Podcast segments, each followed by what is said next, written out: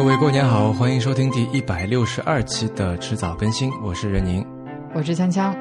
呃，那今天的两岸，我想要推荐的是单独的书封。嗯嗯、我之前就是包着这个单独的书封，在地铁上看书的时候被人搭讪，就边上的那个阿姨就问说啊，这个书封特别好用，然后是什么？是因为它那个呃边上有一个拉链。所以你就可以把，因为我看书的时候会带一些笔啊，还有便签纸什么的，就可以塞在那个拉链的里面的那个口袋里面，非常方便。嗯而且整个书封它是用那种防水的杜邦纸做的，嗯非常轻便，又能够防一些泼水、下雨什么的也不要紧，所以特别推荐给大家。而且如果你用纸书的话，而且也可以遮住，不让人看见你在看什么书。嗯，对，但这个其实我倒不是很担心。嗯，我今天要推荐的是一个吃的，是一个来自 CBVV 的一个食谱，叫做农协煎鸡腿。嗯呃，，C V V 好像最近在节目里面出现的频率有点过高了。还好吧。嗯呃，这个鸡腿其实做法非常简单，我也不打算在这里重复。呃，大家这个去修 notes 里面找找看好了。这个鸡腿它的做法非常的简单，就它好吃的这个程度是远远高于无论是准备还是烹调当中付出的这个努力的，所以说可以是一种轻而易举可以获得的美味。嗯，尤其适合一人食。当然，如果人多的话，你就多煎几个啊，非常好吃。好，那说完两样，我们进入今天的节目。那今天的节目呢，也是辛丑年春节特别系列节目《迟早过年》的第一期。呃，如果你是第一次听《迟早过年》的，那么容我稍微介绍一下啊。呃，迟早更新平时是一档不定期更新的泛科技类播客，但是呢，在每年的春节期间啊，它会变身成为一档日更的读书节目。嗯从除夕夜到大年初六，连续更新七天。呃，这是迟早过年系列的第五次登场啊，还是跟往年一样，在这里呢，祝大家新春快乐。啊，那今年我们也跟去年一样啊，准备了一些小礼物，是迟早更新特别版的巧克力豆。呃，只要你在新浪微博、网易云音乐、喜马拉雅、小宇宙上给这一系列的特别节目留言或者评论呢，啊、或者你写邮件来啊，就有机会得到了。我们一共准备了三份，会在元宵节根据我们非常主观的标准来送出。时间过得还挺快的，已经五年了。嗯嗯，做迟早过年的这几年算下来的话，也差不多能够让一个高中生读完大学走上社会了。嗯所以呢，今年的迟早过年啊，呃，我们会把它跟二零二零年疫情最严重的时候我们做的那个复杂问题系列做一下结合。年在年初的时候，对，啊，嗯、我们来谈一谈社会问题。嗯，当然还是会以读书节目的形式啦。那这次我们要谈一个什么社会问题呢？那就是性别。对，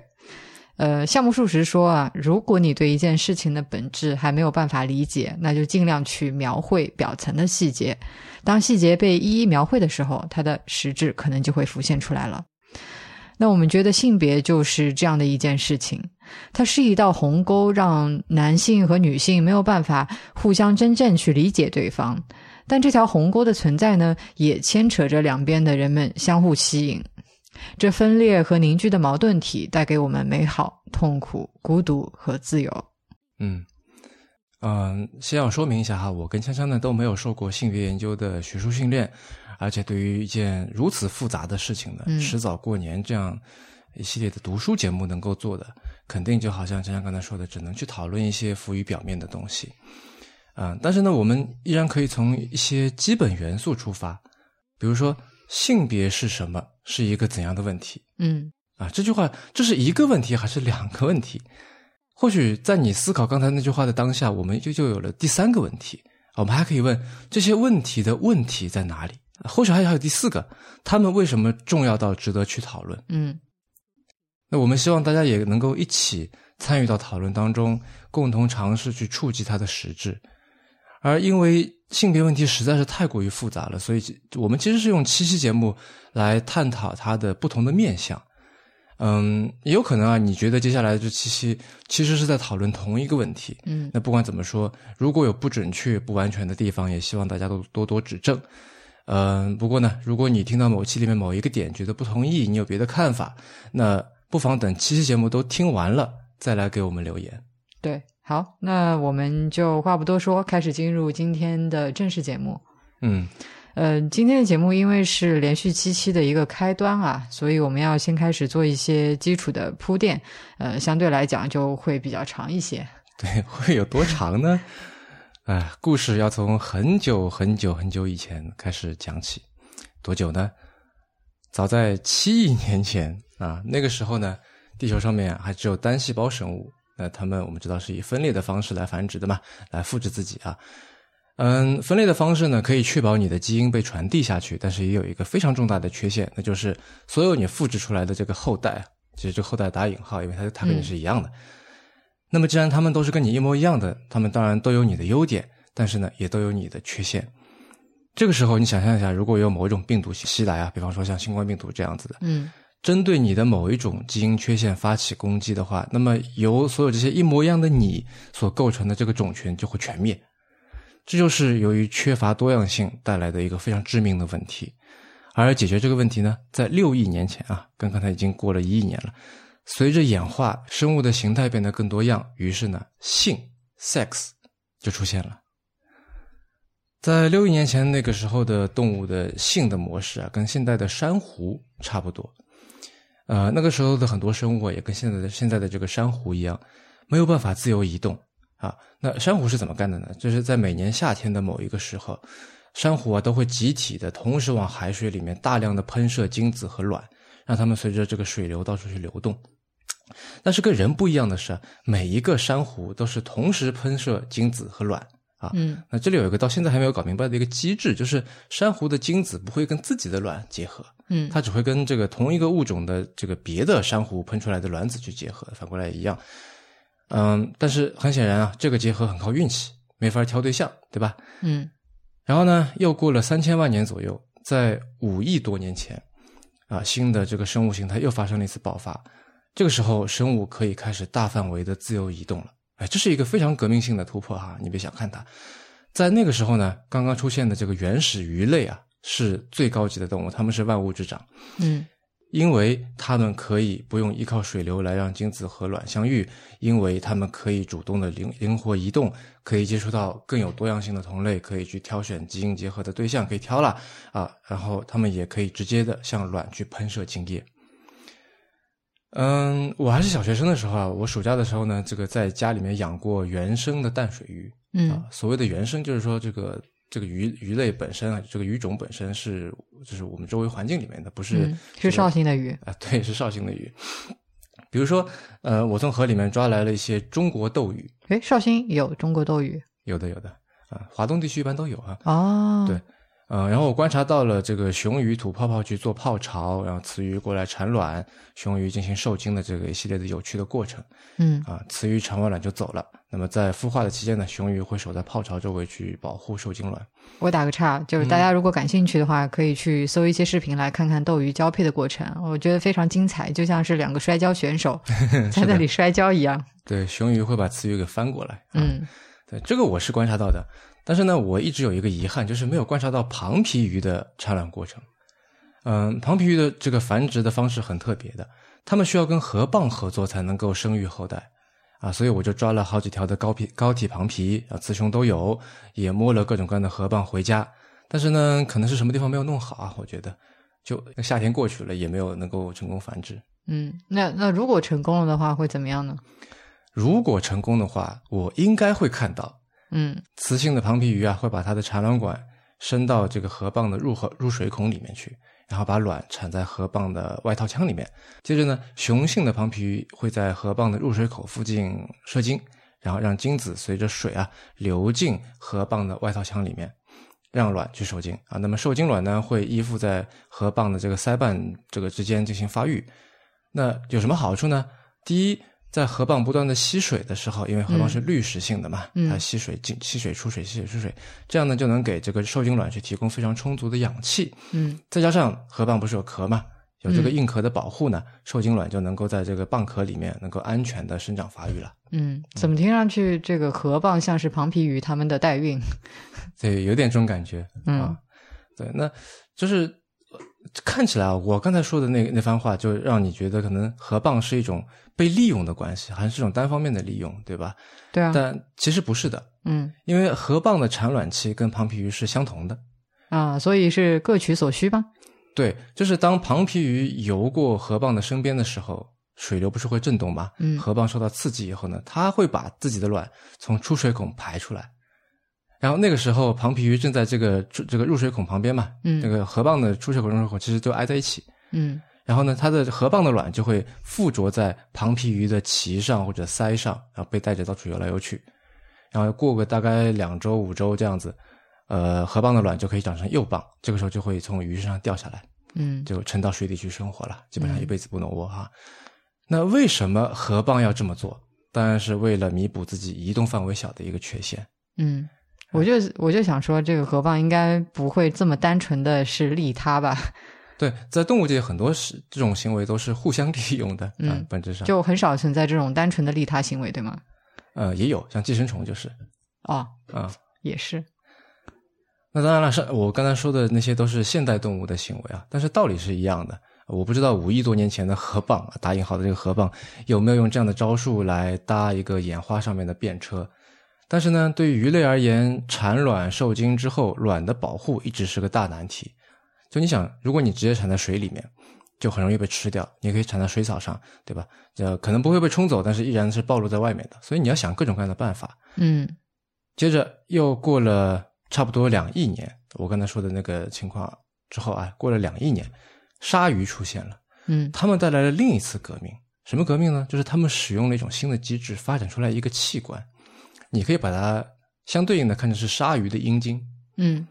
让雄性可以把精子直接放到雌性的体内。嗯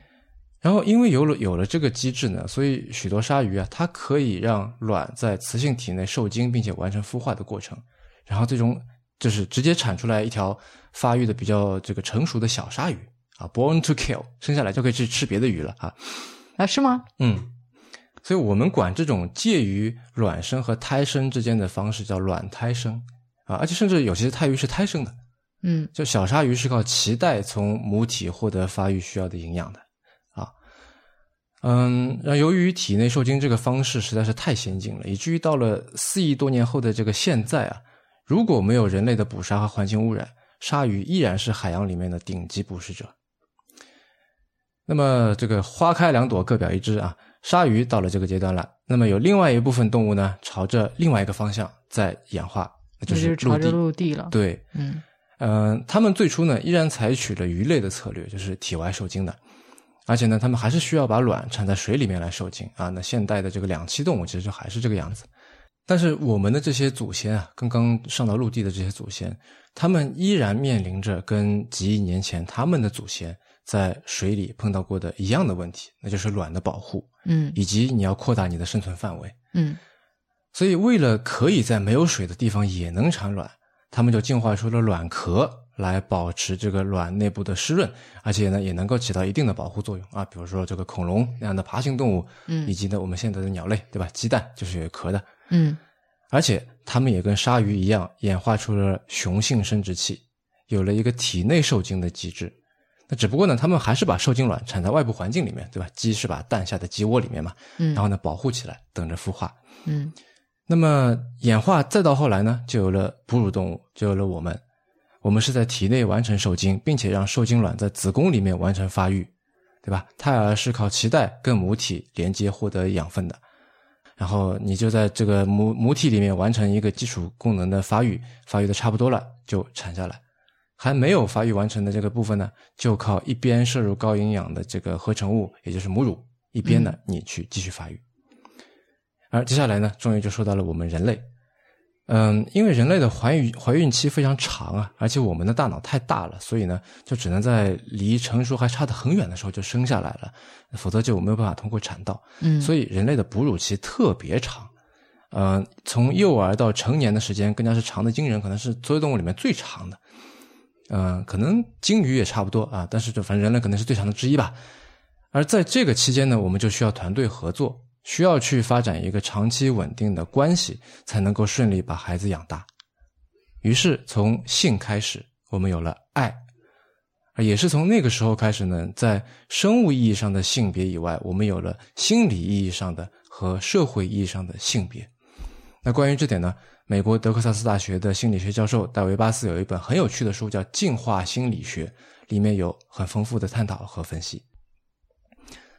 嗯，进化心理学可能对很多人来说是一个有点陌生的名词啊。嗯，听上去像是一个合成词。啊，是的，就是它是一个一门比较新的学科，是一个跨学科发展的一个产物。那顾名思义呢，它是把进化生物学和现代心理学的这这个两个理论给融合到一起。嗯，那么这本书的作者戴维·巴斯啊，他其实算是进化心理学方面的一个领军学者了。通过他的这本书。可以让我们从进化的角度来理解人类的各种心理机制啊，以及这些机制产生的各种行为和活动，比如说像择偶啊、抚育啊、冲突、合作啊、社会等级形成等等之类的这些事情啊。书里有一段非常重要，他是这样说的：进化形成的心理机制所拥有的特殊性、复杂性和多样性，让人类的行为具有灵活性。心理机制的定义包括输入信息、决策机制和输出结果的关键的组成部分，突出的强调了适应器为什么不像严格的本能那样以固定的行为模式表现出来。回想一下前面提到的茧子生成机制，这种进化形成的机制的目的是保护皮层下的生理结构。其实，你可以对环境进行设计，让你的皮肤不再受到反复的摩擦，这样你的茧子生成机制就不会被激活。因为机制的激活取决于环境中输入的信息。同样的道理，所有的心理机制都需要特定的输入信息才会被激活。嗯，这段话可能听上去有点绕哈，但它本质上就是在说这么一个事情，就是说，呃，在某一个机制、某一个外部环境的刺激下面，我们作为一种生物，嗯，会对应的。以某一种策略去产生一个回应，是不是也可以这么说？就是在什么样的环境下面有什么样的需求，嗯，那我们就会对应的产生什么样的心理机制，呃，然后也会催生出一定的这个行为啊，以及对应的社会关系呢？啊，是的。那当然了，这里面的因果关系不会那么的清晰啊，嗯，但是呢，大大致的逻辑是这样子的。所以从另一方面来说，一定的社会关系的产生。追根溯源，就是为了解决特定环境中的某个问题。那比方说“难”这个字，男人的“男”，大家都会写啊，上面一个田，下面一个力。这个字从甲骨文时代几乎就没有变过样子。啊，甲骨文的“男”上面也是一个田，这个这个田字跟现在几乎一模一样。下面的“力”呢，跟现在有点区别。啊，是一个长长的头上有分叉的这么一个结构。嗯，呃，有的学者说呢，它是一个干农活的工具；有的说是手臂。那反正呢，“男”字就是说在外头田里面干活这么一个意思。嗯，而“女”字的甲骨文呢，跟现在有点不太一样啊，它是一个跪坐着的，两手交叠的那么一个人的样子。那显然了。男主外女主内这个模式啊，男人需要有力气，需要会用工具，而女人呢需要耐得下性子，安安静静的去处理内务。这样的这个分工啊，以及健壮的男人和温柔的女人这样的这个性别偏好，在那个时候就已经出现了。那我相信这套系统一定很好的满足了当时的需求，否则我们也不至于能够发展到现在，我们也不至于在这里能够做博客、听博客。我我觉得这里需要强调的一点就是，不是说这套系统它总是能够成功的解决问题啊，嗯，而是说，嗯，从概率上来讲，呃，在当时的这个进化环境里面，可能会比其他的系统更有效的解决问题。对，所以这是个概率问题。这个就是演化机制嘛，本质上来说啊，嗯，那么这套系统、这套机制继续去演化、继续发展呢，就出现了家庭、社会以及政治。那在这里，我想引入今天想聊的第二本书，就是让爱尔斯坦的《公共的男人，私人的女人》，副标题叫做《社会和政治思想中的女性》。嗯，爱尔斯坦是美国艺术与科学院的一位院士啊，也是芝加哥大学的教授。他的研究范围非常的广啊，宗教学、政治学、伦理学都有涉及。而这本《公共的男人，私人的女人》是他的代表作之一。那么这本书呢，是从政治思想的角度来看待性别议题的。嗯，那说起政治理论，大家可能会觉得自离自己的生活有点远啊，但其实并不是这样子的。爱尔斯坦就在书里说，政治理论并不是关于如何制造最有效率的涡轮发动机的理论，也不是关于建造最光滑的摩天大楼的理论，或者是关于建造最为巨大的火箭飞船的理论。它是关于人们如何过他们的生活，如何在醒着的每一天创造和再创造意义的理论。嗯，啊，那么说回这本书。这本公共的男人、私人的女人分为两个部分。第一部分呢叫西方政治思想中的公共与私人形象，那标题里面的“公共的男人，私人的女人”是什么意思呢？其实就是从刚才说的这个男主外女主内的这模式来的哈。嗯爱尔斯坦就从西方文明的源头古希腊开始说起。那我们知道，说起西古希腊就是城邦啊，城邦就是公共的，属于男人；而家庭呢，就属于私人的，属于女人。爱尔斯坦就这样写：话语有的时候是公共的，有的时候是私人的。有些人类主体被限制在话语的私人领域中，在希腊社会，这主要指奴隶和女人。真正公共的政治的话语是自由的男性公民所独享的，女人和奴隶都不是公共的存在者，他们对当时的公共问题都保持沉默，他们的话语在行动的名册中被剪切掉了，空气中充满了这些话语，并且还在空气中回荡了一段时间，然后这些话语却从官方的记忆里褪去了，没人记录下来，也没人用公共的形式把它表现出来。那在这本书的第一部分里面，爱尔斯坦就把从柏拉图开始到马克思啊，中间亚里士多德、马基雅维利、卢梭、黑格尔之类的一大堆人，他就把这个西方政治思想史的这个发展和女性思想的关联给梳理了一遍。而在这些政治思想的上面呢，就形成了二十世纪以来的什么激进主义啊、自由主义啊、马克思主义啊、精神分析等等的这些女性主义的流派。嗯呃，同时也构成了这本书的第二部分——公共与私人的当代图景，指向女性和政治的批判理论。嗯，在第二部分里面，我觉得很有意思的是，不同流派的女性主义者或者说女权主义者，他们对于男性的看法和叙述。像什么是男人啊？男人都做了些什么呢？嗯，在有关女权的论述里面，我们经常会听到“厌女”这个词，对吧？嗯，misogyny，嗯，那事实上，我等下会说到的另外一本书的作者上野千鹤子，他写过一本书，就叫这个标题啊。不过我们在之后的节目里再谈那本书啊，再谈厌女那本书，今天就不展开了。那么厌女啊，不是顾名思义啊，不是说讨厌女人，嗯而其实是在表示一种对女性的蔑视。那比如说历史上面总有很多女性被描述成什么啊、诱惑男人的淫荡妖妇啊之类的，对吧？嗯，而许多激进女士女性主义者对于男性的描述呢，可以说是厌女的反面啊，是厌男。，Miss Andre，对，那么而且是出于对男性本质的否定，他们会觉得男生男人真生来就是残酷无情的，就是富有侵略性的，对吧？傻乎乎的就非要战斗啊，是 带有某种类似原罪的这么一种污点的。而且呢，在 Mary Daly 的一本有关于激进女性主义神学的这个书里面，有一个黑暗的地狱，嗯那里的男人，你知道吗？像这个吸血鬼一样，是靠女性的肉体和精神为食的，他是吸女人的血的，literally 吸血的，你知道吗？嗯，而在自由主义女性主义这边呢，虽然这里面啊跟激进主义女权一样有很多的派别，那么他们当中也有很多人认为男性女性的确是有分别的啊，男性元素是关于破坏、征服、自私，那么女性元素都是好的啦，都是爱啊、高尚啊、纯洁、温柔。但是这不是男女不平等最核心的原因，男女不平等最核心的原因在于社会角色分工。就男人过得好啊，是因为不是因为他们这个本质这个就厉害，嗯而是因为呢他们扮演的角色是有利于他们的，这个角色比较好。嗯那么一代一代男人独占着这些好角色，很不公平啊！女人也应该在社会舞台上面扮演这些角色，或者有这些机会。而且呢，因为女性的这个善良温柔嘛，会让社会整体变得更加美好一些。这听起来有一点点像统治阶级和被统治阶级了，对吧？嗯那么，在马克思主义女权主义者他们看来呢，他们会问一个问题：谁是受益者？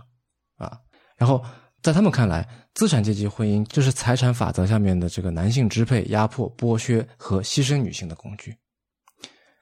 呃，最后我要补充一句啊，女女权主义的这个流派纷繁复杂，远远不是这三种说法能概括的。我只举了书里面有有的这有的这个例子啊。嗯，你你刚才是从这个学术或者说是理论的角度来列举了一些，就是现在主主要的一些女权主义派别里面，大家对于男性的一些看法嘛？对，还有很多呢，像什么生态主义啊，什么这些。对，呃，然后我觉得对于个人来说，就可能稍微有一点远啊，或者说，呃，我觉得对个人来说，我们对男性的看法可能就不会说很简单的落到某一个啊、女性主义流派的这个既定看法当中去啊，肯定是有一些重合，那也有一些不一样的地方。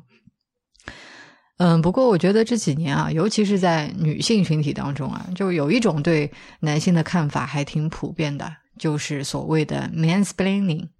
啊，这个词，呃，这是一个合成词啊啊，其实，在上上期就是你跟小李老师的对谈里面有提到过，嗯，呃，简单的解释呢，就是 man explain things to me 啊，就是一个男人向我解释事情，嗯。嗯、不过呢，通常这种解释它会伴随着一种让人不是很舒服，就是比较呃，怎么说，就 condescending，或者说是呃，用一个现在可能已经有点烂的梗啊，就是即使普通也非常自信的这种态度。嗯哼哼嗯，有一本在去年出版的书啊，就叫这个名字啊，《Man Explain Things to Me》，那中文翻译成“爱说教的男人”。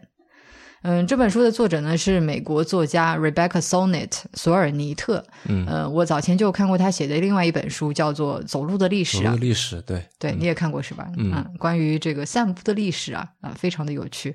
嗯，好像之前有在节目里面有小小提到过。嗯，然后这本《爱说教的男人》呢，是继《走路的历史》之后，我我没记错的话，应该是引进的索尔尼特的第二本散文集。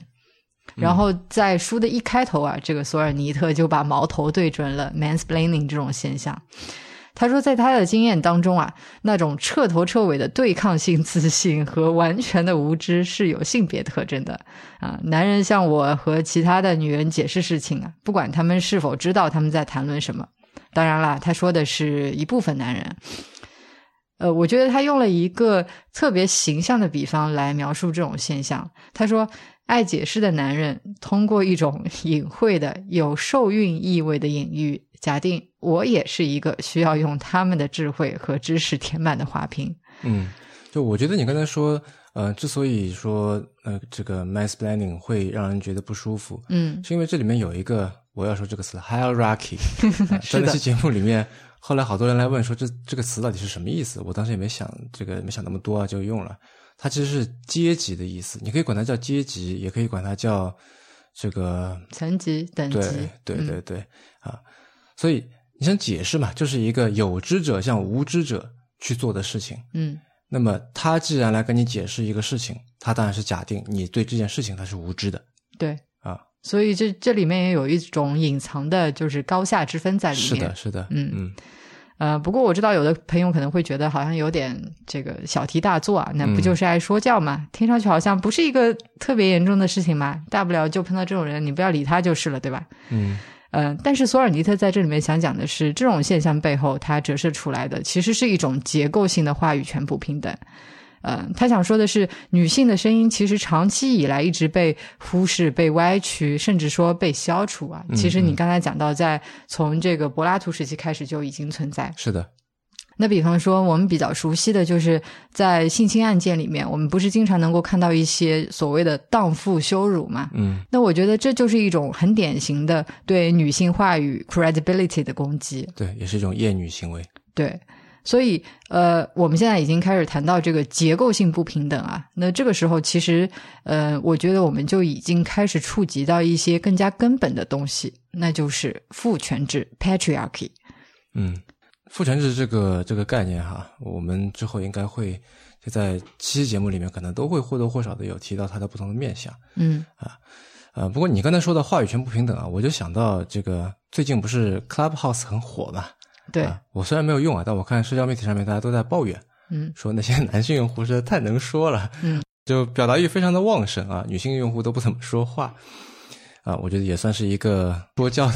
的一个现象吧。嗯、说回父权制哈，嗯、我在这里想介绍一下刚才说到的这个上野千鹤子写的写的一本书啊，叫做《父权制与资本主义》。嗯那么上野千鹤子其实是现在在国内的这个女权主义者当中，呃，很很响的一个名字了哈。她是日本立命馆大学的教授，是很有名的这个学者，是研究女权主义的。嗯啊、那么在前年的时候呢，她在东京大学二零一九年的这个入学式上面的演讲，曾经在中文互联网上也引起了很广泛的讨论啊，因为她也是东京大学的客座教授。嗯呃，那么这本《父权制与资本主义》呢，介绍了马克思主义、女权主义的各种思想理论，然后呢，基于理论去分析了女性的家务劳动啊、女性的职场劳动啊，然后最后指出了父权制与资本主义这两大势力对现代女性的压迫。那么上野千鹤子呢，在这本书里说，我们可以把社会分割成为两块，就是市场和家庭。那么再再再加上一个非社会的、非人的一个自然界，就变成三块。嗯那么其中的市场就是资本主义。你把它，它有一个图啊，就是现在没法给大家看。你想象这个三个圆圈好了，上面的这个圆圈叫自然界，中间的叫市场，下面的叫家庭。嗯那么市场这个圆圈呢，就是向自然去索取各种资源，从自然一个箭头拉向这个市场，然后呢，向自然排放出各种工业废物，嗯从市场一个箭头拉向自然。那与此同时呢，市场也在对家庭做着类似的事情。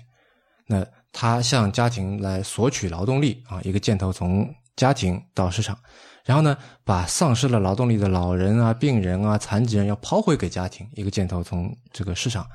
拉回到家庭，嗯就这么一个图。那么市场的核心是生产，而家庭做的事情核心是再生产。什么是再生产呢？简单来说，就是生育出新一代的劳动力，这个很好理解啊。以及呢，让工作了一天精疲力尽的劳动力恢复状态，比如说这个准备好洗澡洗澡水啊，做一桌好菜啊，把家里收拾的又干净又舒服啊啊之类的这个事情。嗯，让我想起帽子说的那句话：“献完青春献子孙。对，类似这种吧，嗯啊，包括说你看，就是一些呃日本动画片，对吧？这个爸爸回来了，然后说你是先吃饭呢，还是先洗澡，对吧？就这个意思。那么生育和家务，以我们刚才这个公共和私人的这个分类，显然是属于私人的，也就是说，传统来说呢，属于女性的这个领域。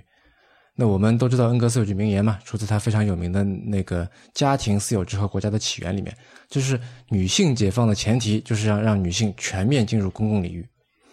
但是问题就来了，女性进入市场了，那么原本是女性在全部承担的这个私人领域的家庭劳动，要由谁来做呢？”嗯，我我觉得这里有很多种选择啊，就可能最呃显而易见、最直接的就是说，这个男性来承担一部分，对，就这个家里的男人嘛，对吧？嗯但在理想情况下面啊，男女双方这个完全平等去分担家务和育儿的劳动，那是最公平的，没得说。但是在现实当中呢，这种模式往往无法获得男性一方的同意，因为他们机会成本很高对，啊。他们在外面挣钱嘛，你做了家务，可能这个时间你就挣不了钱了，对吧？而且，例如说，呃，怀孕啊、分娩啊、哺乳啊这些事情，那也只能去女性去做。所以，呃，上野千鹤子说，这个问题在现实当中呢，一般有三种解决方式。嗯第一种呢，就是国家来负担一部分或者大部分的工作。那比如北欧一些高福利的国家啊，生了孩子，政府政府去帮忙养；你家里有老人呢，政府就帮忙你看护。但这些会造成巨大的公共支出和繁杂的公共部门编制啊，以及呢相对高额的税收来支撑这些开销嗯啊。事实上，这件事情做的最彻底的，可能是一个臭名昭著的一个政权，就是柬埔寨的红色高棉。啊，对他们生的孩子就是政府统一来来养的，呃但那结果我们都知道，对吧？那么第二种呢是市场来满足需求，要做到这点啊，其实你需要处在一个贫富差距相对来说比较大的一个阶级社会和移民社会里面。那最典型的就是美国、英国这些，对吧？加拿大，他们可以去雇佣拉美裔或者说中东欧裔来处理家务，或者说，呃，你看新加坡、香港很多人请在请菲佣嘛，对吧？嗯那么第三种，上野千鹤子管它叫做亚洲是个模式，亚洲型解决方式。请爸妈吗？对，就是找亲戚啊，尤其是就是祖父母，孩子的角度啊，是祖父母来承担育儿工作的这么一种办法。嗯但是啊，在这个情况下面，日本就很惨了，因为上野千鹤子写这本书是基于日本的这个语境的哈，日本社会的语境。你想，日本日本政府它虽然对少子化现象也提出了一些对策，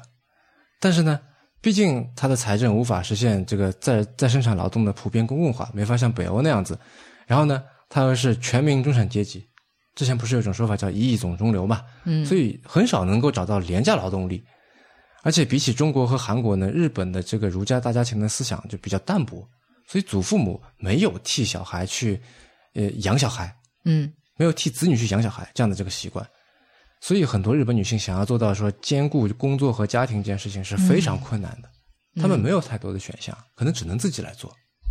我记得韩国好像也有类似的情况，嗯就是韩国的女性其实也是就是面临着这种嗯、呃很难兼顾工作和家庭，然后压力非常大的一个困境。对，但是韩国的儒家文化还比日本要残留的多一些嗯啊、所以爸妈来替小来替这个小孩或者说承担一部分的这个养小孩的工作还是有的。嗯啊。所以我觉得这种现象，就如果我们反过来说的话，那也就是，嗯、对这些男性来说啊，对日本的、韩国的男性来讲，就因为他的老婆没有办法去工作来分担一部分的这个家庭收入啊，所以落在爸爸的这个肩上的工作压力就会非常大，对吧？就算他自己想要做到兼顾工作和家庭，我觉得也是很困难。嗯嗯，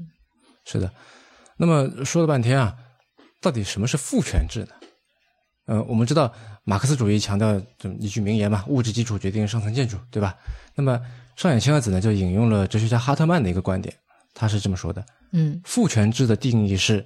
拥有物质基础且存在于男性间的阶级制度关系，以及最终使男性统治女性成为可能的，只存在于男性间的一系列社会关系。嗯，这句话需要稍微解释一下。哎，那首先来说，什么是物质基础吧？啊，这里的物质基础是什么呢？就是男性对女性劳动力的统治。这种统治是通过防止女性接触经济中必要的生产资源，或者说控制女性的性技能来维持的。那么话说回来了哈，是不是在父权制的底下，所有男人都是手握大权，过着一呼百应的日子呢？那么美呢？也不是的。刚才不是说嘛，在古希腊被统治的除了男性，还有奴隶，奴隶当中大部分都是男的呀。在这本书里面，上野千鹤子就引用了法国马克思主义人类学家克劳德·梅亚苏的年长男性统治的这么一个概念。那为什么是年长的男性来统治呢？因为在传统社会，年长就意味着你活得久，那看是废话，对吧？对，因为你通过这个时间啊，已经积累了不少的社会资源了。那么年长的男性可以通过这些资源去去控制年轻的男性和女性啊，呃，比如说你是个年轻男人，你开始要种田了，你需要种子，对不对？你没有种子，种子是哪里来的呢？种子是你要是从长者那里弄到的，他通过长期的耕种积攒下来的这个种子。那么种子种下去了，最终收获了。你作为一个年轻男人，你是不是要为去为之前的这个借贷去去还债，然后要偿还利息，对吧？而这种利息里面呢，它不仅仅是物质型的，它也包含了说你要听命于长者，否则为什么要借你呢？对吧？有的时候甚至是给你的，比如说爸爸对儿子，我把这个东西给了你，那你不得听我的吗？是吧？啊，所以呢，在要种子的那个时刻起啊，这种通过资源达成的控制就已经成立了。那么同样的，年轻男性他讨老婆，对吧？他得到女人，他建立家庭，那么这时候需要什么？需要让长者去帮忙负担聘金和彩礼，需要去造一个自己的房子，对吧？这就需要大宗的开销，所以长者可以通过聘金的管理，通过这些资源来控制女性的分配，以及在那之后的孩子的分配和归属。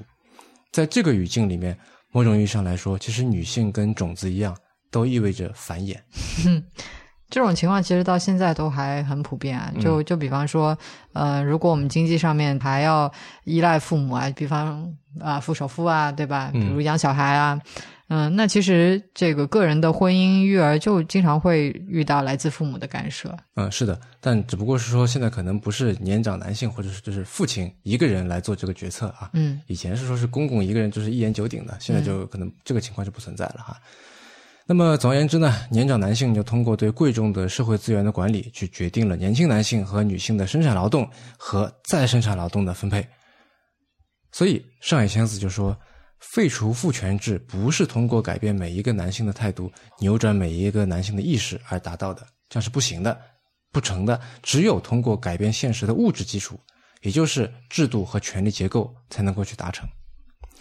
啊，那像刚才说的关于副产制，我们今天先不展开哈，我们之后再慢慢再来聊。这一说起来就搂不住了。对，呃，今天的这期呢，我们还是把话题集中在男性上面啊，标题是五个男字嘛，对吧？嗯，我们刚才简单的说了性别这个概念啊，它在生物学、社会学上面的一些源头、一些发展历程和一部分的问题。但是啊，我们站在现在来看，公元二零二一年现在的情况，显然跟甲骨文当中这个男女那两个字被发明的时代是完全不同的。也许从生物学意义上来说，现在的男人、女人跟那时候的男人、女人没什么分别，几乎都是一样的。毕竟我们才过了几千年嘛，那几千年在我们刚才说的那种动辄几亿年的这个生物演化的时间尺度上来说，完全不值得一提，差了好几个数量级。但是从社会学角度来讲，现代人跟那个时候完全是两个物种。而我们现在的性别问题，在我看来，就是机制的惯性延续和现实情况之间的这个错配造成的。那错配会造成什么呢？简而言之，就是厚此薄彼。嗯有的人受到压迫，有的人享受特权，对吧？嗯，我之前看到过网上有很愚蠢的一个言论啊，说他他应该是个男的吧？说我生活在这个世界，说生活在这个社会里面啊，男的就是占便宜，这规矩也不是我定的，但我生下来就是个男的，我有什么便宜？我有我有便宜，凭什么不占呢？我有特权，干嘛不使呢？这个其实就是一种怎么说，就很狭隘的看法吧。对就是因为有的时候特权也会对获得特权的人造成一定伤害啊。是的，嗯，关于这点呢，英国伦敦艺术大学的校长格里森佩里写过一本书，叫做《男性的衰落》。嗯，我我打个岔，就是这个格里森佩里很好玩，他其实自己是一个异装癖是的，而且他也是异性恋异装癖。啊，对对，嗯，他有老婆的啊。那我第一次看到这本书的封面，这本书的封面装帧很有意思哈、我就想到了王蒙的一个小说，叫《活动变人形》。哎，那结果看下来呢，我觉得内容也有点可以相关哈、活动变人形》里面的那个倪武成啊，就很好面子，自我感觉很好，他完全不顾家，然后走在外面去交际，有困难也不爱开口，喜欢打肿脸充胖子，去一些高档场所去消费，去请人请客啊什么的，啊，最后还有了外遇，还有呢单方面去把他老婆给休了。可以说是一个典型的渣男。从我们现在角度来看，哈，嗯那么《男性的衰落》这本书呢，我觉得可以解释一部分倪武成这个角色的人物角色的心理。啊，那在这里啊，我想先问我们的男性听众：你第一次意识到自己是男性是什么时候？那或者说女性听众啊，你第一次意识到自己是女性是什么时候？如果你还记得这个时刻的话，那么这个身份认同肯定是来自外界的。对吧？肯定是大人跟你说，或者说这个小朋友跟你说，什么男子汉大丈夫不拘小节啊，嗯，什么男儿有泪不轻弹啊对好男不跟女斗啊，对对对或者是你妈妈禁止你去女澡堂的时候啊，对啊对啊，让你闭上眼睛，对吧？为什么闭上眼睛？因为你是男孩子 啊，大人会跟你要求，因为你有小鸡鸡，所以你就应该怎么样怎么样表现。但其实，就像刚才说的自由主义女权主义者的观点，男子气概就像是一种许许多多男人正在盲目扮演的一个角色。嗯英国有一位研究日常生活当中的哲学问题的作家，叫做朱利安·巴吉尼啊，Julian b a g n i 然后他就说呢，我是一个动词，却伪装成名词，什么意思呢？就是说我们一直在努力的成为我，保持我，嗯保持我是我的这么一个状态，嗯这是一种进行时，一个动作，一个要努力去做的事情，而不是一个静止的状态。嗯啊那么扮演了这个角色有什么好处呢？格里森佩里就引用了大卫布赫宾德的一个观点，说阴茎就像一张彩票，你身上长了一根阴茎呢，就自带中大奖的一个机会。呃，你可能会赢得权位，那就算你赢不来头奖呢，还有几百万个小奖在等你。嗯，Born with a silver spoon，啊、对，就是就长着银汤匙。嗯 那显然了，中大奖的只是少数男人嘛，但中奖的梦可以兜售，可以贩卖给所有人啊。那么，所以许多男人都活在男性统治的叙事里面，但是呢，他们却要面对日复一日的挫折、失败，甚至被奴役，因为没中大奖嘛，所以他们会格外的沮丧和愤怒。嗯、所以我们看到有些男人他的社会经济地位可能比较低，在政治和文化领域的这个权利会比较有限，那么他们就倾向在更原始、更强调体力的地方去寻求权利，打人，对吧？比方说，他会去强调他的肌肉力量、他的音量的大小，像刚才说的暴力的行为，或者说在公共场所场合大笔的这个消费啊，穿一件有很大 logo 的一件衣服啊，所以长一根阴茎，就好像有一张虚幻的彩券、彩票在你的面前晃荡，它象征着，注意，只是象征着某一种天经地义的权利也好、尊重也好、自尊也好。啊，如果你长着阴茎，但是却没有权利、尊重和自尊，那么你多半是因为太无能了，自己太不行啊。那些受到过男子气概的拒绝和承诺，深感无力的男性，会去他们认为的低等人那里去榨取一些尊重。那什么是他们眼中的低等人呢？就是那些达不到特定男性标准的人，不符合男性模式的人，比如说学生时代里面啊比较瘦弱的男同学啊，嗯，以及女人、小孩，对，像这些。那我们要问了，女性难道不会面对这些沮丧和愤怒的情况吗？当然也会的，大家都不容易嘛，对对吧？但是在成长过程当中啊，男孩会不断的被四周的这个文化去告知，他们的感情就是跟女孩不一样的。像刚才说的，好男不跟女斗，对吧？这个男儿有泪不轻弹，女孩是可以哭的。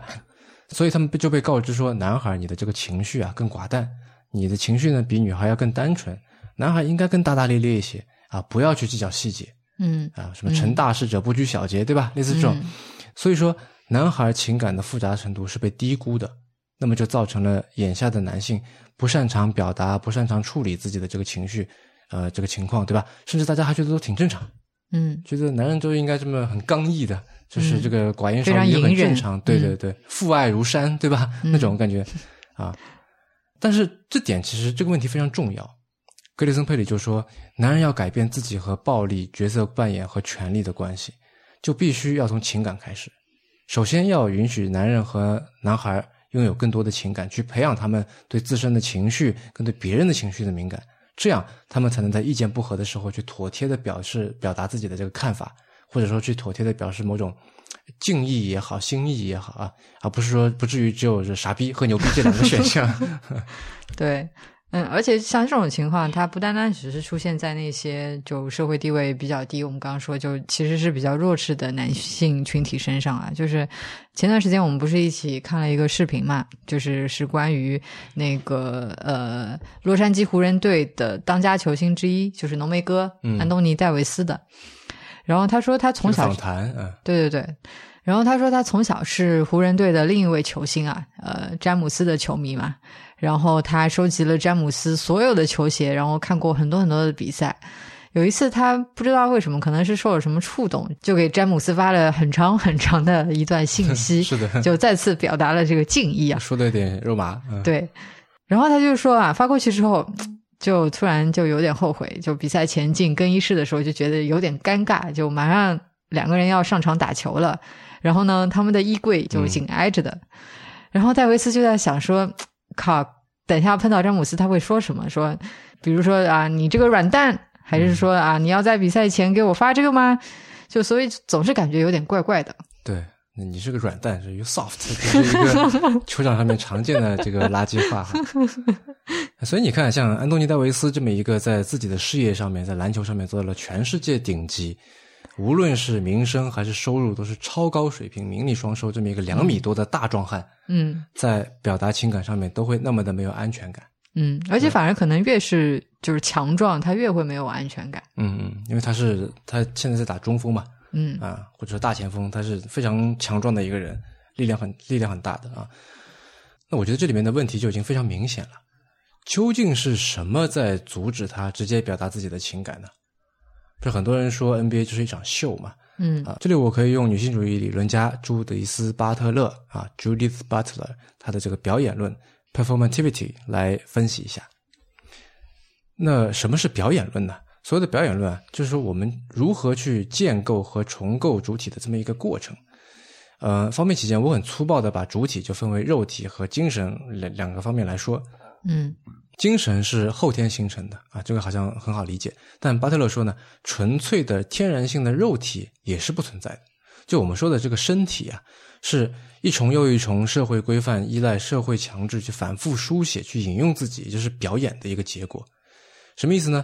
就比如说，如果有人觉得男人就应该阳刚，应该有肌肉，这就是社会规范。嗯那么这个人呢，因为这个规范，所以天天去健身，一身腱子肉，体脂率百分之五 啊，这就是一个一具受影响的肉体受影响的肉体。对，嗯，哎，那我岔开去问一句啊，就是比方说像刚出生的婴儿啊，那他的肉体是不是就是纯天然无污染的呢？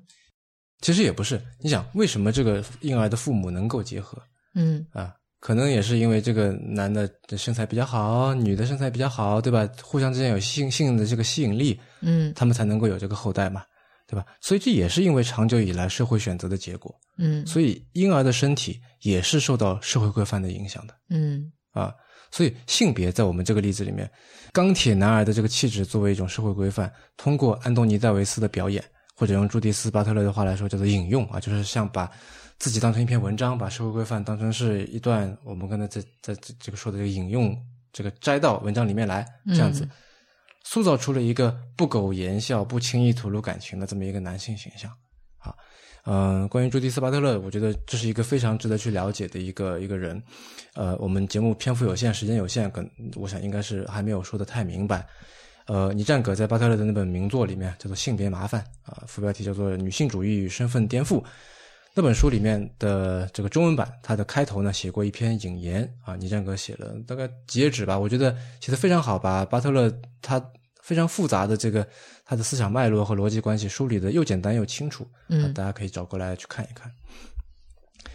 好了，那么说回来哈，那么格里森佩里呢，在书的标题里面说的男性的衰落到底是啥呢？其实就是他预言或者他希望的大男子气概的一种衰落，是呃男人去甩掉身上绑定的刻板印象和精神压力，可以去拥有更多的性格气质，可以去拥有更多的人生路径的可能性的这样一种男性的衰落。其实这也是一种对社会规范的拓宽，对吧？男人不一定要是一身腱子肉、体脂率百分之五，他也可以是胖胖的，也可以是各种各样的，都可以。也是，就是换句话说，是让表演能够有更多的剧本可以选，嗯，让男子气概可以变得更加多样化。对，或者说让就首先把它打破了，就没有了，对吧？因为表演毕竟是有难度的嘛，我们都不是演员，对吧？有的演员演的也不好，是吧？那很多人因为剧本的这个戏路子不适合自己，就会演得很尴尬。嗯，你这么一说，就我我突然意识到，就为什么我之前在看《传染》那个漫画的时候，就会觉得很好笑，或者说有的时候就觉得怪怪的，因为那里面其实有很多这种变态的想法啊、变态的行为，就跟我们社会规范就是很格格不入。嗯嗯，讲到《传染》这部漫画的话，呃，这个 CBV 的粉丝应该不会陌生啊。这个你也是因为 CBV 的推荐，然后去买回来的。嗯，是的，然后我看了之后非常喜欢。嗯，它是日本漫画家吉田战车的作品。这个吉田战车号称是漫画界的卡夫卡。那我我相信卡夫卡的《变形记》大家都知道，以前应该上学的时候也有也有在课本上面读到过。嗯那这部《传染》里面呢，也有一只公甲虫叫做斋藤，呃，是我除了这个主角水水獭以外最喜欢的一个角色。然后那个斋藤啊，他是一个非常害羞，然后非常敏感，但是情绪又很丰富的家伙啊。呃，比方说，我记得有一个故事很很好玩，就是他有一个暗恋很久的人类女生，甲虫为什么会喜欢人类呢？这就是为什么他被称为这个漫画界的卡夫卡，就是充满了这种怪诞的情节。你不要去追究为什么一只甲虫会喜欢女生，他就是喜欢一个女生。嗯然后有一天，他终于鼓起勇气去告白。过了几天之后，他的房东碰到他，就说：“哎，这甲虫还有房东。对他有一个人类房东。嗯然后那个房东就问他说：“啊斋藤啊，你告白了吧？结果怎么样啊？”然后那个斋藤也不吭声呢，就满脸黑线的低着头站在那里。然后这个时候，那个房东突然注意到说：“哎，他身后还站了一个看上去有七八岁的小男孩，就觉得非常奇怪啊，说：‘哎，哪里冒出来的孩子啊？’然后就在他问出这个问题的时候，就马上意识到，就这个房东也是，我觉得脑筋非常的灵活，就因为我的话死活猜不出来，那肯定是斋藤的养子。肯定是。对，真相就是这个斋藤他告白失败，然后就受到了非常非常大的打击，脑袋一热就跑去领养了一个小孩。你是不是一时有点摸不着头脑？然后再比方说，嗯，这个小孩他收养了一段时间以后啊，就是因为一直都没有办法改口叫斋藤爸爸嘛，毕竟是一只公甲虫，对吧？嗯然后呢，这个就成了他心里的一道坎。然后有一天，那个房东就看见，又是房东，看见斋藤躺在一颗摇摇欲坠的这个石头下面，嗯就不逃也不喊救命，就他也没有说被被绑着或者干嘛，就躺在那里一动不动的。这个房东我觉得应该是非常了解这个斋藤，然后就猜出来这个斋藤大概是在锻炼心脏。为什么呢？嗯，就为了防止这个小孩终于有一天能够叫爸爸的时候呢，休克死亡。哦，这个房东看来就是 是一个专门解读斋藤行为的一个角色。对，嗯嗯，这个斋藤还经常哭啊，就是为了那种特别特别小的事情哭。所以就是在讲到他的这个故事的时候呢，经常是以他呃受不了，然后哇哇大哭飞走这样子就作为结束。嗯，我是一个笑点比较低的人啊，就会觉得说这些故事确实都都很怪，非常好笑。然后我就在想，是不是也是因为就像斋藤这样子的形象，就跟我们呃平时就传统对男子气概的要求，比方说像刚才讲到的坚强啊、隐忍啊等等，男儿有泪不轻弹啊，就反差很大，甚至到了一种很荒谬的地步，所以反倒会觉得很好笑呢。嗯，这都不是跟男子气概的这个反差，是对人类行为的反差。我觉得。啊嗯嗯，传染这部漫画我也很喜欢啊，它我觉得很适合在旅途当中去翻翻看看，因为它也没啥连续性，就你从中途翻开也可以看，你从头看到尾也可以看啊，还挺有趣的。嗯，其实这个格里森佩里说的这些男子气概的现象也并不新鲜了，而且问题也早就已经出现。嗯，有一个男权运动家，男权主义运动家叫做 Warren Farrell，他在上世纪九十年代就写过一本书，叫《The Myth of Male Power》。男权的迷思，啊，女权主义这个这个或者女权运动这个词啊，相信大家都不陌生。但说到男权运动，是不是就有点怪怪的？对，就觉得男人的社会权利难道还不难道还不够大吗？怎么还要发起个运动来争取呢？有种多此一举的感觉。哎，就觉得或者说是不是是在对女权运动做一些反制，是一个 backlash，对吧？对，啊，所以有一部纪录片叫《The Red Pill》，它就讲了男权运动，然后里面也提到了这个《The Myth of Male Power》，也邀请到了这这本书的作者 Warren Farrell 来做访谈。嗯，说实话，《The Myth of Male Power》这本书啊，让我看到了许多我以前忽视的，或者说有点想当然的这个事情。嗯他在说的其实是一种提出一种平权的主张，说男人才是父权制下面最大的受害者。什么意思呢？就刚才不是说嘛，激进女权主义者和一部分自由主义女权主义者会觉得男人本质上面就是更暴力、更侵略性，对吧？对然后女生女人本质上就是更更好的、更温柔、更善良。所以呢，这个呃有许多事实就可以证明，男人在法这个走上法庭的时候啊，更容易面对有罪假定，在同样的犯罪行这个行为上面获得的判罚会多百分之六十。就是一个同样的一个事情，男人可能判了三年，女人可能只判了比如说一年嗯。等等啊，嗯，而且男人在面对各种问题的时候，他更不容易找人去倾诉、商量，甚至不被鼓励去寻求帮助，对吧？我们都知道，男人更被希望说你要像个男人一样去解决问题，这啥意思呢？就是说你自己去搞嘛，嗯啊，而且许多男性被放在一个可以被抛弃的地位，什么意思？比方说像在出现危险情况的时候，对吧？女人和小孩先走，嗯这个这个情况可能呃日常一般不大容易看得到啊。但是你还记不记得在前两年的时候，不是有一个飞机在那个哈德逊河上面迫降嗯啊？飞机在这个水上，然后就大家这个救生船救生船开过去，让大家去上船嘛。那个时候，就电视电视在全程直播，你就可以看到是女人和小孩先走，走完了以后，然后男人再上船。嗯，通常在这些灾难发生的时候，都是秉持这样的原则。是，那么在日常生活当中呢，他们的状态和境遇也是不受重视的。很多男人从事的这个工作是非常危险的，或者说反过来说，很多危险的工作大多数都是男人去做。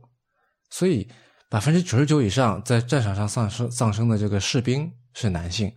百分之九十以上在工作当中丧生的人是男性啊。比方说像这个救火呀、高空作业啊、操作一些危险的机械啊这这类工作。那再比如说，我们经常这个能看到粉红丝带，对吧？这一类去呼吁关注乳腺癌、关系关爱女性健康的这么一个社会活动。前段时间不是有一个报告出来说，女性乳腺癌是一个就是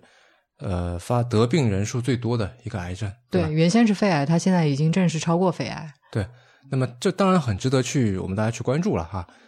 但与此同时，你想，就是前列腺癌它的发病率也不低的，嗯，致死率也不低的啊，但是我们却几乎没有看到有什么人在提醒男性，哎，你要注意一下前列腺癌哦，对吧？啊，甚至在很多文化里面，从一个男人，甚至在很多文化里面，你要从一个男孩变为男人，要经历很多很多非常残酷的仪式。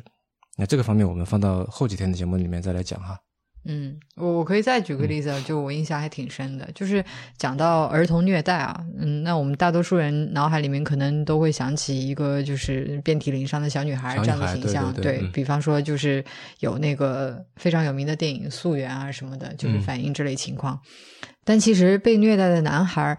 呃，和女女孩的比例大概是一比一点七，就相差其实不是特别大。嗯也就是说，也有很多被虐待的小孩他是男性。嗯但我们总会觉得说啊，虐待的施暴者他是充满攻击性的父亲，嗯，但其实呢，女孩的施暴者的确大多数是男性，但是男孩的施暴者呢，却大多数是母亲。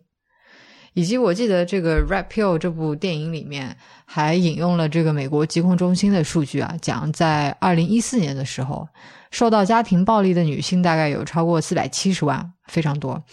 而男性呢其实更多，有五百四十万。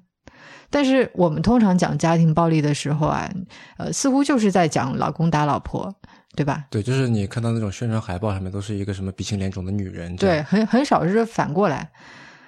那违反大多数人认知的是啊，在男性打女人之外呢，其实女性打男人的也不少。那或者说，男性也遭受着严重的家庭暴力。嗯。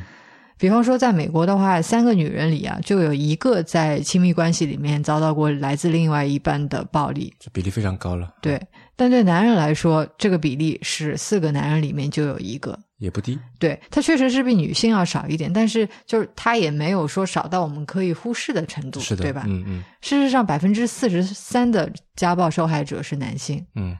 而且你想啊，如果女性被男性暴力对待，她一般来说有比。这个平均的男性更强的处理情绪的能力，然后，他有舆论的支撑，他会去发声，对吧？很多女性会发声，也不是所有啊，嗯，很多女性会发声，所以他可以拿到一些这个，无论是媒体舆论，还是说他周围的那些人的这个舆论的支撑，嗯，然后他也有认知上面，在他在认知上面愿意去求助，而且呢，在很多地方也有一些机制性的一些支援，比如说家暴庇护所啊之类的。而如果男性被女性暴力对待，一方面男人是在。就刚才说的这个男男男性气概的这个成长过程当中，这个教育过程当中，他其实不太擅长处理情绪。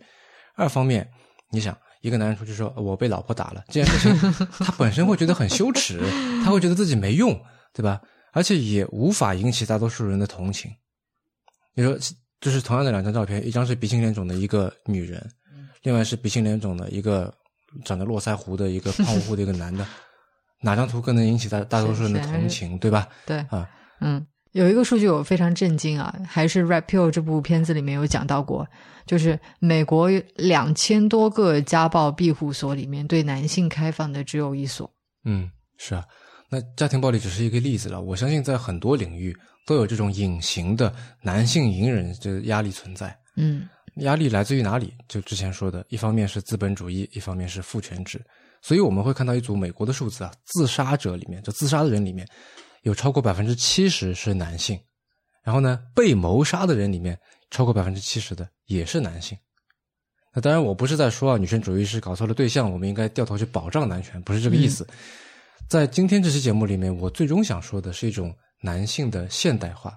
呃，美国密歇根大学的教授王正，他是一个华人啊，呃，出了不少力气，这个。建了这位于复旦大学的这个密歇根大学复旦大学的性别研究所，那么他有过一篇访谈啊，他就说中国的现代化归根结底到底是什么？他说是女性女人的现代化，就女人从男主外女主内，我们之前说的这么一种农业社会的性别隔离的空间当中走了出来，那男人呢？男人可以说是没怎么变，以前是读书 做官经商，现在还是读书做官经商。唯一的变化是现在有了 iPhone，有了飞机，啊，你这些工具是现代化了，但是器物的改变并没有对应心灵内在的变化。嗯，男性的权力结构，男性对自己的要求，其实整体上面都没有太大的变化，而女人、女性则发生了天翻地覆的变化，对吧？从社会空间到活动范围，到知识结构，到对自己这个主体身份的认知，全都变了。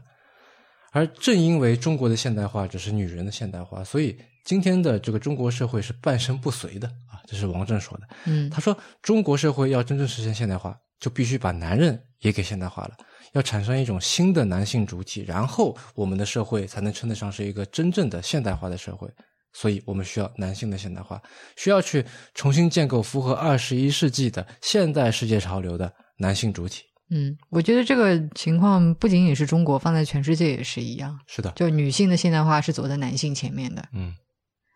那么什么是现代化呢？就今天也不展开啊，就简单说一句，社会学家特纳就是 Brian Turner，他在他的那个平等啊 Equality 那本书里面就说，平等并不只是一种现代的价值观，平等是可以拿来量度现代和现代化过程的一个指标。所以刚才那个问题的答案啊。这个什么现代化？它的答案是平等，或者至少答案之一是平等。那这个话题我们明天再聊。今天这期节目就到这里吧。嗯，好，那在节目的最后，再次祝大家春节愉快。我们明天再见啦。嗯。您刚刚收听的是迟早更新的第一百六十二期，这是一档探讨科技、商业、设计和生活之间混沌关系的播客节目，也是风险基金 One Ventures 关于热情、趣味和好奇心的音频记录。我们鼓励您与我们交流，我们的新浪微博 ID 是迟早更新四个汉字，电子邮箱是 embrace at weareones.com。那如果您想要访问我们的网站呢，就可以在浏览器地址栏里面输入邮箱的后缀，在网页的导航栏中就可以找到迟早更新的网站链接了。我们为每一期的节目都准备了延伸阅读，希望您善加利用。您可以在各大音频平台和泛用型播客客户端搜索“迟早更新”进行订阅收听啊。当然了，如果您喜欢这档节目呢，也可以试试看呃，年日宁和 Real 搭档的一档已经停更很久的播客《提前怀旧》。不要这么说吧。我们希望通过迟早更新，让熟悉的事物变得新鲜，让新鲜的事物变得熟悉。明天见。